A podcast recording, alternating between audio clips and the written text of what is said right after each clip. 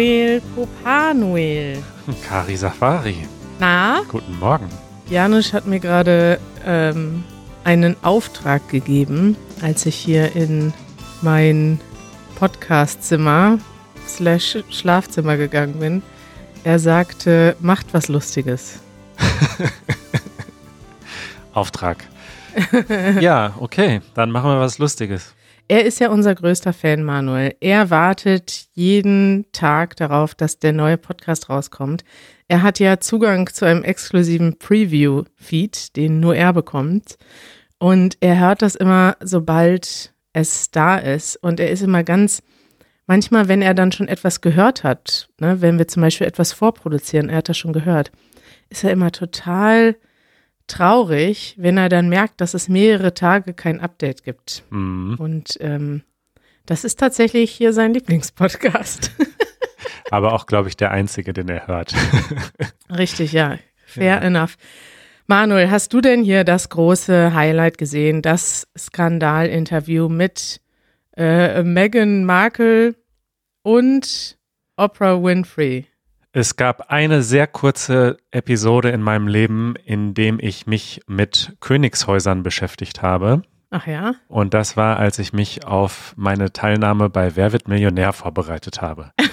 Davor und danach habe ich konsequent alle Nachrichten aus diesem Bereich ignoriert, weil es mich nicht interessiert. Ja. Aber du kannst mir jetzt sagen, was passiert ist. Ja, ich habe es ja auch noch nicht geguckt. Das geht auch zwei Stunden, ne? Das muss man erstmal im Alltag unterbringen. Ich habe ja immer nur zehn Minuten zum YouTube gucken. Ja. Und bei YouTube ist es, glaube ich, auch noch nicht, weil es noch irgendwo heute erstmal in Europa im Fernsehen ausgestrahlt wird. Angeblich unterbricht RTL sogar sein normales Programm, damit heute dieses Interview kommt. Hm.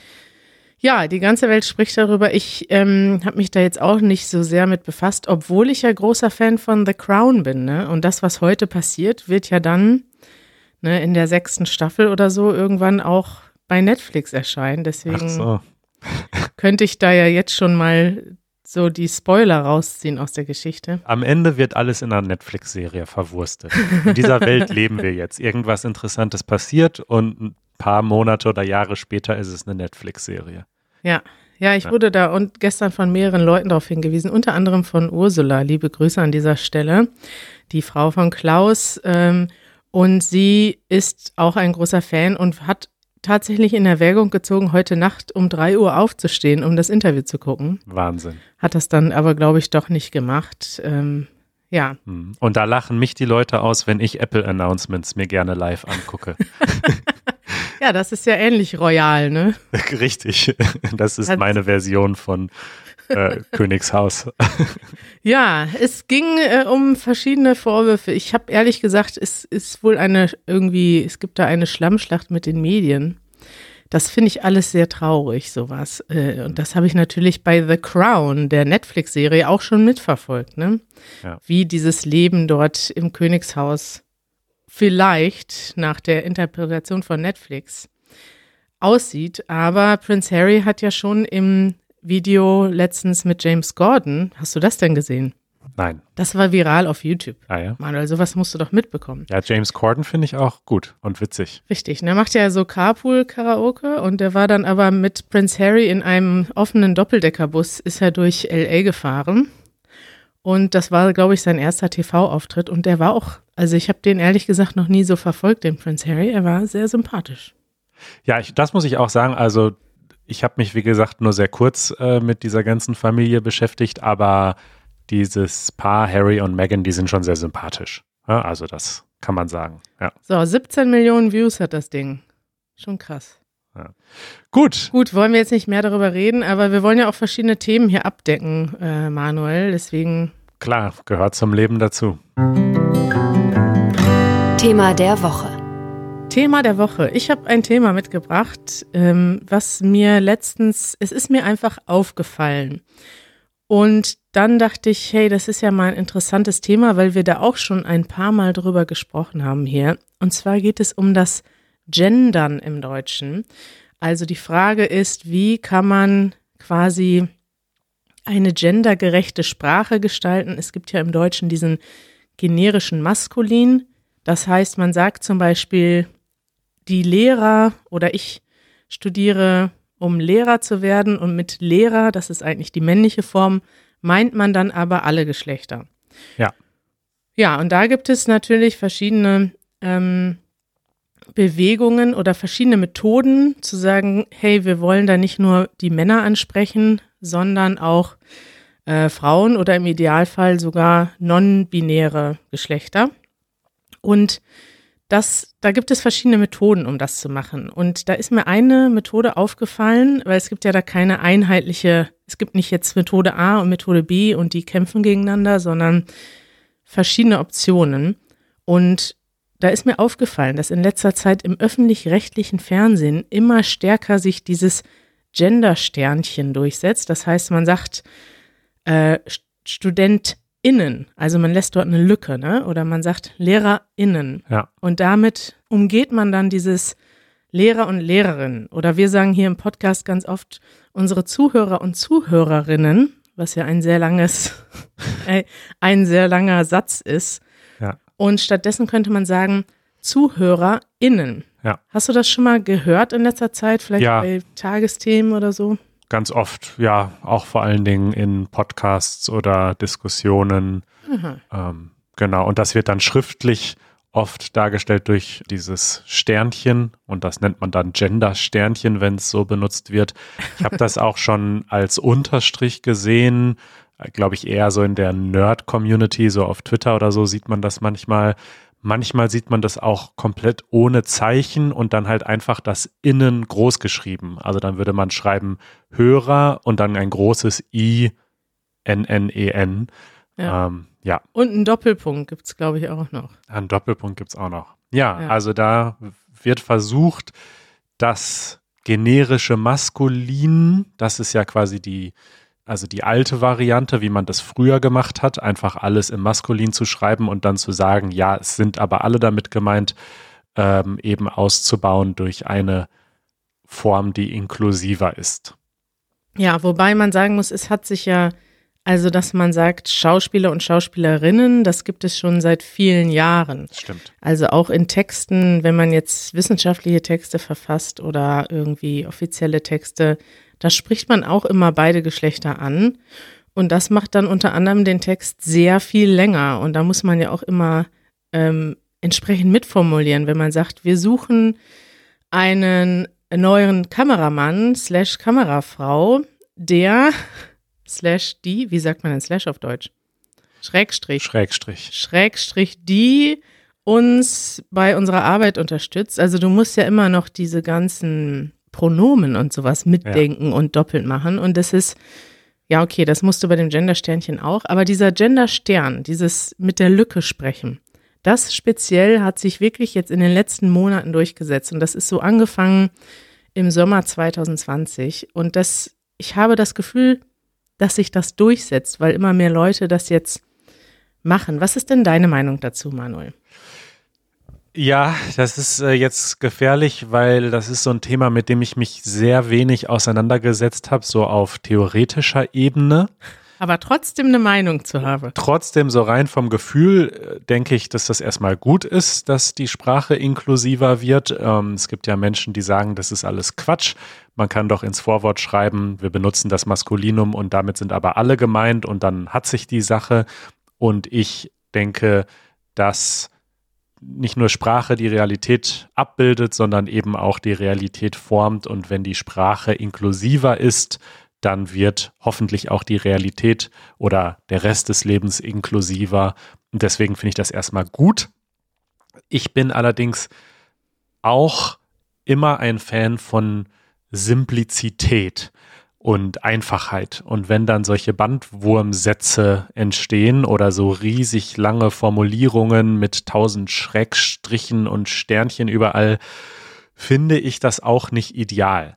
Was ich persönlich immer ganz schön finde, ähm, und da gibt es auch mehrere Menschen, die das ziemlich konsequent machen, ist einfach mehr oder weniger zufällig immer mal eine andere Geschlechterform zu benutzen. Oder vielleicht auch sozusagen vermehrt einfach äh, die feminine Form dort zu benutzen, wo man sonst vielleicht die äh, maskuline Form benutzen würde. Also dann könnte man zum Beispiel einfach sagen, ähm, ja, unsere Hörerinnen können uns ja mal ein Feedback geben und dann halt ohne dieses unsere HörerInnen, sondern einfach Hörerinnen sagen.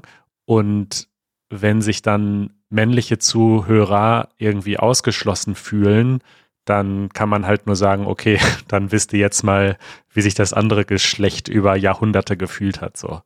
Also das finde ich eine schöne Lösung. Aber ich bin gespannt auf sozusagen den Konsens oder die eigentlichen vorherrschenden Meinungen, weil das ist jetzt wirklich nur so mein eigener Gedankengang ja. bisher.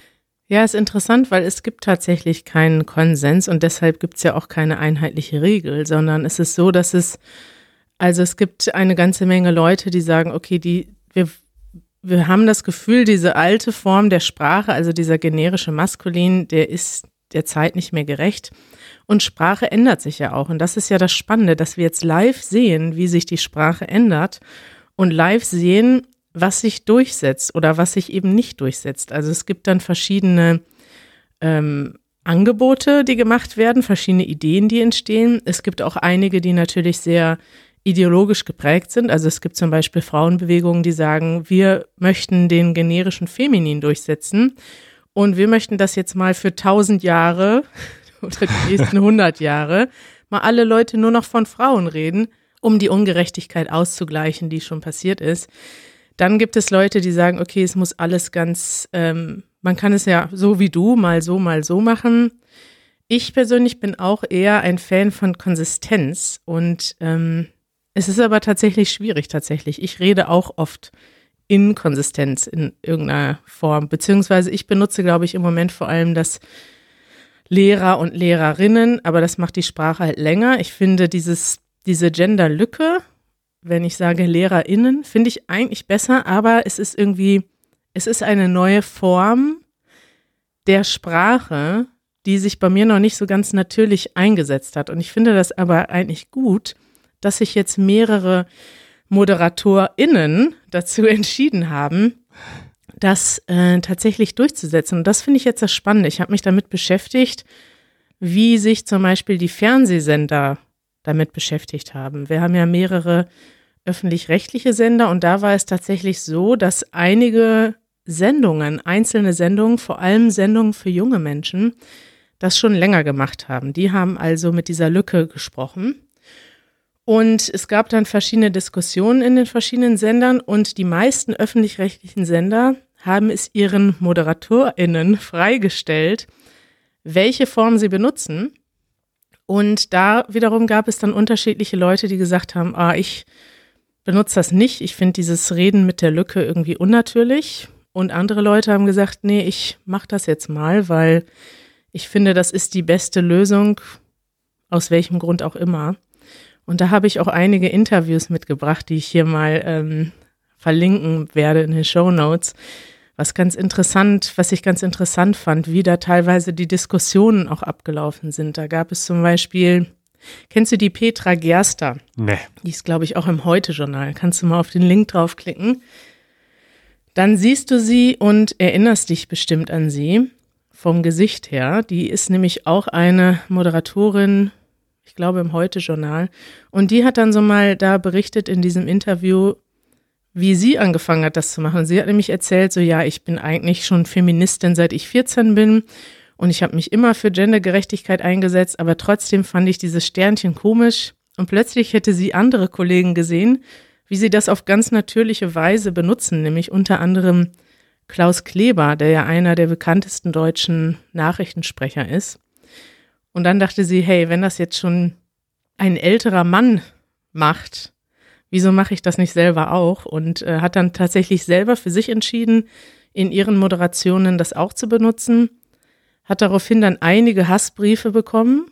Das ist ja immer noch das andere Ding, dass dann die Leute denken, oh, das wird uns jetzt aufgezwungen. Und hat dann aber auch gesagt, dass das dann nach so ein paar Sendungen weniger geworden ist. Also mittlerweile das Interessante ist, wenn man dann so wirklich so Umfragen anguckt, den meisten Leuten ist es tatsächlich irgendwie egal. Ja, interessant. Und wie ist jetzt deine persönliche Meinung zu diesem ganzen Thema? Also du sagst ja schon, dass du dich so langsam daran gewöhnen willst. Ähm, diese, diese neue Form auch dir anzutrainieren.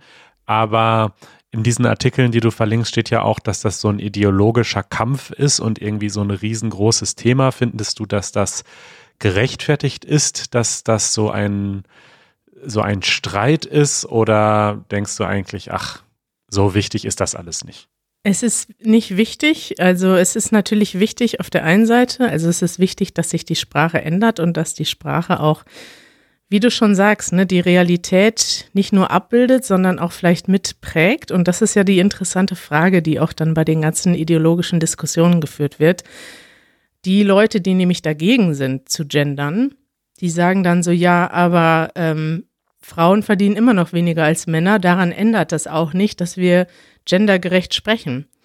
Und es gibt andere Leute, die sagen, hey, die Sprache ähm, die prägt schon ganz stark mit, auch wie wir denken. Und wenn wir immer nur von Männern reden, dann fühlen sich auch vor allem Männer angesprochen und Frauen weniger. Und das ist auch statistisch belegbar. Also das ist die Meinung der anderen Seite. Und ja, ich bin da, glaube ich, schon eher bei dir, dass ich sage, die Sprache prägt auch die Realität. Also wir benutzen ja auch bestimmte Schimpfwörter nicht mehr. Es gibt ja auch diese ganze Diskussion um politisch korrekte Sprache.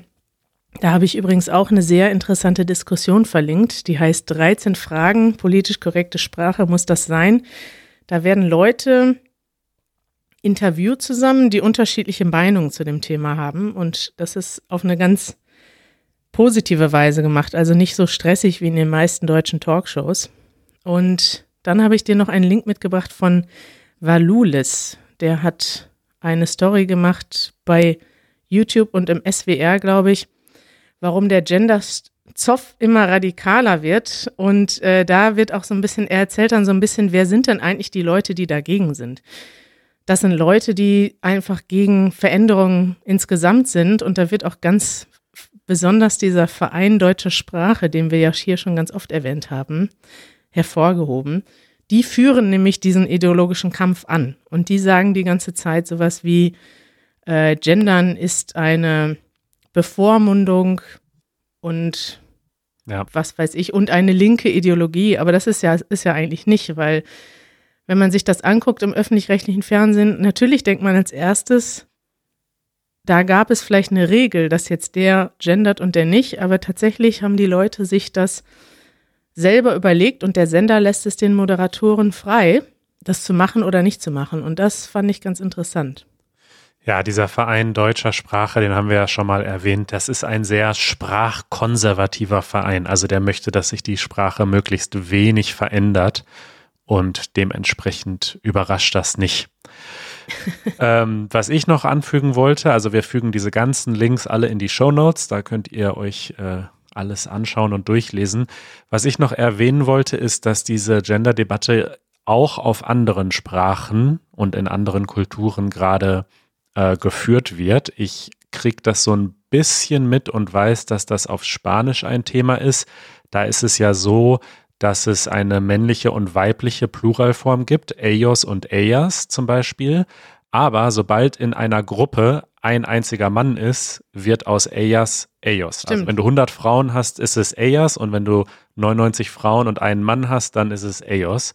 Und ähm, da gibt es, glaube ich, so diesen Vorschlag, dass man äh, eine Form findet, die dann yes, glaube ich, heißt. Also, dass man das O oder das A durch ein E austauscht und dass das dann alle beinhalten soll. Ähm, ich freue mich auf eure Kommentare und Korrekturen. Und auf Englisch habe ich das mal so ein bisschen mitverfolgt. Also da gibt es, glaube ich, gerade auch viele Frauen, die sich eigentlich so ein bisschen wehren gegen ähm, die feminine Form von Berufsbezeichnung, also dass sie zum Beispiel sagen, ich bin keine Actress, ich bin genauso ein Actor wie meine männlichen Kollegen. Man würde auch nicht Pilotress sagen, sondern wir sind alle Pilots. Und ähm, ich finde, dass das auf Englisch ein einleuchtendes Argument ist, dass man da sagt, egal ob du jetzt ein Mann oder eine Frau bist oder ein anderes Geschlecht, jeder ist ein Actor. Aber auf Deutsch würde das so nicht funktionieren, weil wir ja nun mal die Artikel haben. Ja. Also du kannst nicht sagen, Frau Bundeskanzler oder die Schauspieler. Das funktioniert einfach nicht. Das klingt total komisch und deswegen ist dieses Gendern der Begriffe und der Bezeichnungen auf Deutsch schon irgendwie wichtig. Ja, ja, richtig. Das ist interessant. Und auf, aber auf Englisch gibt es doch auch noch diese Lösung, dass du there als neutrales Pronomen dann benutzt, oder? Du kannst doch sagen, Genau. ich habe jetzt gerade keinen Beispielsatz. Wenn du dich weder mit he oder she ähm, identifizierst, kannst du sagen, ich wähle das Pronomen they. Na, nicht nur, wenn du dich identifizierst, sondern wenn du alle ansprechen möchtest und du möchtest nicht gezielt he oder slash she schreiben, dann kannst du auch schreiben there. Ja, genau. Wenn du nicht sagst, das ist her oder his Computer, Ja. kannst du sagen, it's their computer. Und das ist wiederum was, was auf Deutsch schwierig ist. Also wir haben noch kein Pronomen geschaffen, das sozusagen geschlechterunabhängig ist. Und witzigerweise haben wir über dieses Thema äh, vor langer Zeit gesprochen im Podcast mit Sarah. Ja. Ähm, diese Episode werde ich auch nochmal verlinken in den Show Notes. Ja, aber im Englischen ist das ja so, dass das there ist ja kein neu geschaffenes Pronomen, sondern das ist schon da. Das ist ja einfach Ja. das Pluralpronomen. Ja. Und das gibt es im Deutschen nicht. Das, das, das funktioniert im Deutschen nicht. Du kannst da nicht das Pluralpronomen nehmen. Richtig. Und deswegen hat sich das there, glaube ich, auch schneller durchgesetzt im Englischen, weil es natürlich ist. Und das ist eben dieses Grundproblem bei Sprache. Es gibt zwar ein Verständnis dafür, dass sich irgendwas komisch, also es ist ja einfach ein ganz, ganz langsamer Prozess. Erstmal gibt es das Verständnis, hey, das hört sich irgendwie komisch an.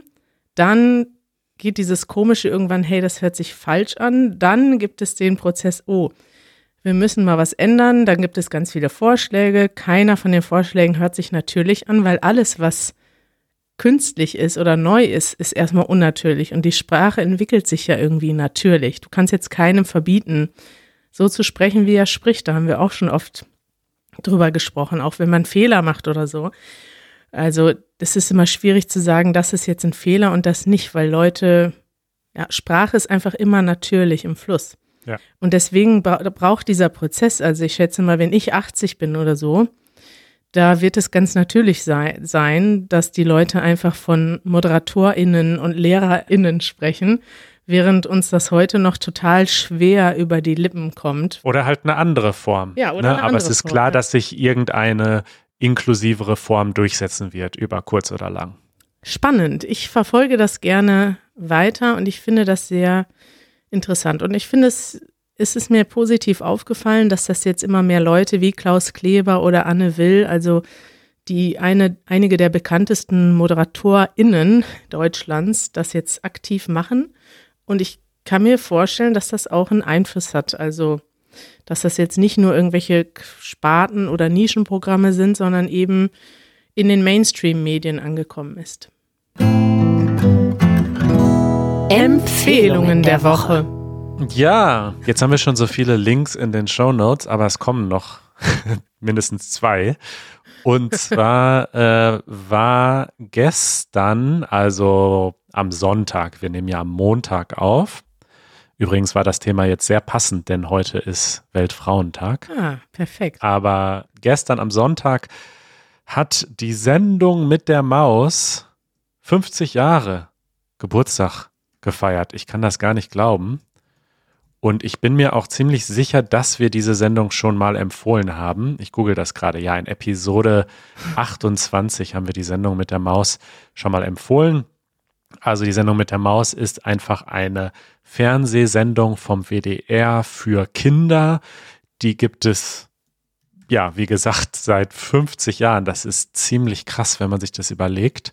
Äh, ich habe das in meiner Kindheit geschaut, immer, fast immer am Wochenende, obwohl ich sonst nicht so viel Fernsehen geguckt habe, weil es einfach eine tolle Sendung ist. Also da wird einfach erklärt, wie die Welt funktioniert. Also man kann da als Kind auch immer hinschreiben und sagen so, hey, ich möchte gerne wissen, was passiert mit dem Müll, wenn er abgeholt wird oder wie funktioniert ein Computer. Alle solche Fragen und dann geht die Sendung mit der Maus auf Recherche und findet das heraus und das ist total toll immer aufbearbeitet. Was hast du denn gelernt bei der Sendung mit der Maus? So einiges. ich, mir fällt immer nur dieses blöde Beispiel mit dem Müll ein. Ich glaube, das habe ich in der letzten Episode, wo wir das empfohlen haben, auch schon gesagt, ja. weil ich das auf jeden Fall in, in, Erinnerung habe, dass ich mal irgendwann eine Sendung gesehen habe, wo sie in so einer in so einem Recycling Center waren und man da gesehen hat, wie der Müll dann nochmal sortiert wird und so weiter. Ähm, aber ja, die haben in 50 Jahren über alles Mögliche berichtet. Ne? Also ja. So spezifisch ist mir da gar nichts hängen geblieben, weil es auch lange her ist, dass ich das geschaut habe. Aber ähm, ich würde das empfehlen für Kinder und Erwachsene. Ja. Das ist nämlich das Coole daran, die machen das nicht so für blöde, weißt du, also die tun nicht so, als würden die Kids nichts verstehen, sondern die erklären das alles schon ganz intelligent und ist gut. Top. Auch vielleicht zum Deutschlernen ganz gut. Manuel, ich habe auch eine Empfehlung wieder mitgebracht. Wie du weißt, reise ich ja gerne im Kopf. Und äh, neben ja. Bahndokus bin ich auch ein ganz großer Fan von Fahrraddokus. Und zwar so Dokus, wo Leute, weiß nicht, ähm, einmal durch ganz Afrika fahren. Habe ich ja schon mal hier ähm, vorher auch empfohlen, solche Dokus. Guckst du sowas auch? Selten. Ich habe äh, einen Trailer gesehen zu der Doku, die du jetzt gleich empfehlen wirst. Äh, aber ja, ich gucke nicht so viele Dokus wie du. Hatte ich nicht angesprochen. Was guckst du denn so im, bei Netflix? Ich gucke halt wenig und wenn ich gucke, dann lieber so Serien. Also so Verstehe. Fiktion. Spannung und Action kriegst du allerdings auch in dieser, in dieser Doku. Sie heißt Biking Borders und es sind zwei Typen, die fahren von Berlin nach Peking. Und es ist wirklich eine geile Doku. Sie ist auch sehr schön gemacht, sehr schön gefilmt. Und im Prinzip haben die beiden so ein Ziel oder einen Wunsch. Sie haben sich, glaube ich, in Guatemala kennengelernt und dort in einer Schule unterrichtet. Und sie möchten gern Geld sammeln, äh, um eine Schule zu bauen und dort Kindern zu helfen, die nicht zur Schule gehen können im Moment. Und dann haben sie sich gedacht, okay, dann machen wir irgendwas, was viel Aufmerksamkeit auf sich zieht und sind, glaube ich, sowieso Nee, Fahrradfans waren sie gar nicht. Das ist das Interessante. Sie meinen, sie haben irgendwie kaum trainiert dafür. Sie haben sich vorbereitet, aber sie waren, sie haben, sind vorher maximal 50 Kilometer am Tag gefahren, sind also keine Fahrradprofis und sind dann einfach mal losgefahren und haben auf dem Weg gecampt und haben dort ähm, unglaublich viele Leute kennengelernt, wurden ständig eingeladen. Und das Interessante ist auch einfach dieser, diese interkulturelle Begegnung. Sie sind dann auch unter anderem Jetzt gucke ich mal nochmal auf Google Maps die ganzen Länder nach, wo sie hergefahren sind. Sie sind halt einmal durch den Balkan durch, durch die Türkei durch, durch den Iran. Und danach wurde es dann auch immer schwieriger. Und dann, glaube ich, durch Turkmenistan, Usbekistan gefahren, durch extreme Kälte gefahren. Und das sind einfach wunderschöne Bilder, die sie mitgebracht haben. Totale Begeisterung von den Leuten, gerade im Iran waren sie so begeistert und haben, wir haben ja hier schon öfters darüber gesprochen, dass du gerne mal in den Iran fahren möchtest. Deswegen empfehle ich dir die Doku doch, denn dort spielt ein wesentlicher Teil der Doku auch.